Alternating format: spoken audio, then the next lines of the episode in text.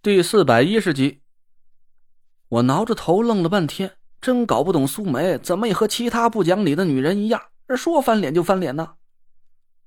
啊，好，那我走了。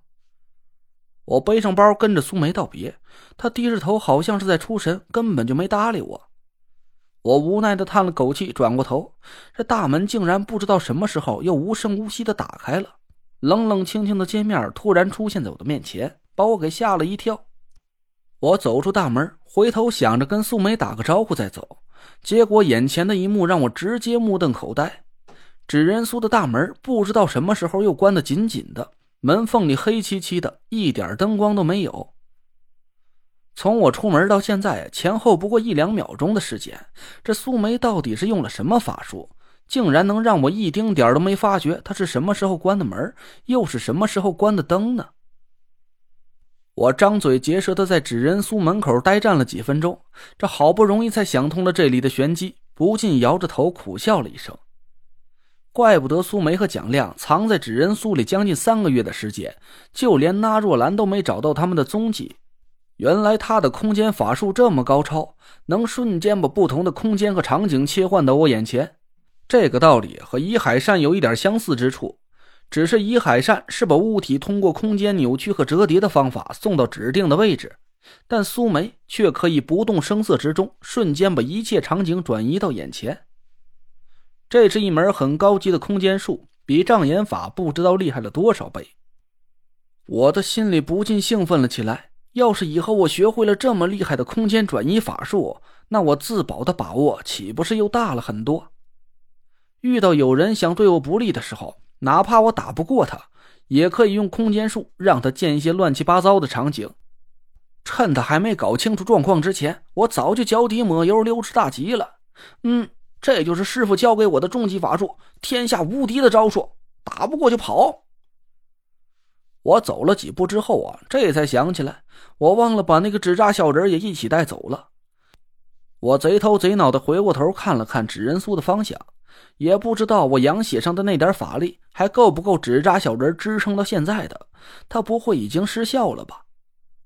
我从兜里摸出小竹哨，试着小声吹了一下，这哨声还没落呀，我就感觉眼前又又又又一花，这纸扎小人啊又劈头盖脸的趴在我脑袋上了，我乐得差点没叫出声来，赶紧把纸扎小人抱在怀里，他看着我笑的是一脸憨态可掬。我的心情愉快的简直要起飞啊！虽然现在已经是下半夜快三点了，我却一丁点困意都没有。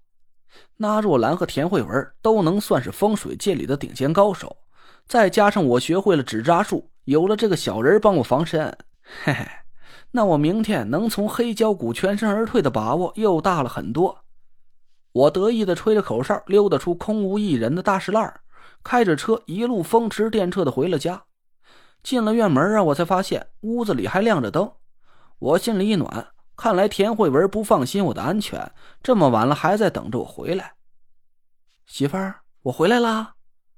我推开屋门，轻轻叫了一声，回答我的是一声香甜的轻鼾。我走进屋子一看呢，不禁是哭笑不得。田慧文早就窝在沙发里睡着了，客厅里还亮着灯，餐桌上用纱网盖着几个碗盘，看来是他给我准备的夜宵。我凑到田慧文面前，在她脸上轻轻一吻，刚要把她抱进卧室里，田慧文可能是感觉到身边有人，一下子惊醒了过来。嗯嗯，谁？我故意逗他，一把捏住他的鼻尖我是大色狼，嘿嘿嘿。话还没说完，我突然感觉肚子上猛地一疼，紧接着眼前一黑，身子像是断了线的风筝一样倒飞了出去。哎呦！这一跤啊，是把我摔了个七荤八素。等我反应过来的时候啊，我已经是四仰大叉的躺在了地上，胃里不停的翻江倒海，尾巴骨上传来一阵钻心的疼痛。啊，累赘，是你吗？田慧文惊叫声传进我的耳朵，我苦着脸睁开眼睛，他正趴在我面前，一脸无辜的看着我。你说你闲着没事吓唬我干嘛呀？谁让你不正经的？哼，活该！我疼的脸都抽抽在一起了，扶着田慧文的肩膀，好不容易才站起身来，捂着屁股哼唧了半天。哎呦呀，这谋杀亲夫呀你！哎，下手这么狠，什么仇什么怨呢？这是。田慧文把我扶到沙发上坐下，突然脸色一冷：“哼，这都几点了，你还知道回来是吧？刚才还不知道是不是真的出去当大色狼了呢。你老实说，有没有？”“胡说什么呢？当然。”我刚想矢口否认，可我突然呆了一下，在纸人苏里炼活人尸油的一幕浮现在我的脑海里。当时那个场景，我就不过多去描述了。因为我真的不敢再去仔细回想，但我敢拍着胸脯说，我对苏梅一丁点儿也没敢起过那些不正经的歪歪心思。我和苏梅认识也算是有些日子了，我一直都感觉这个神秘而冰冷的女孩挺邪门的，没事就鼓捣些什么纸扎呀、尸油啊这些吓人的玩意儿，我根本就没胆子对她起什么邪念呢。而且她姐夫还是蒋亮。要是我真的和苏梅做出了什么见不得人的事被人知道了，蒋亮那醋脖子一样的大拳头啊，我可是吃不消啊！那家伙战斗力啊，我可亲眼见过。大狗和黄毛那一群碰瓷的混混，被他一个人打了个是屁滚尿流。要是不用风水术的话，就算把我战斗力翻个十倍，我也不一定是蒋亮的对手啊！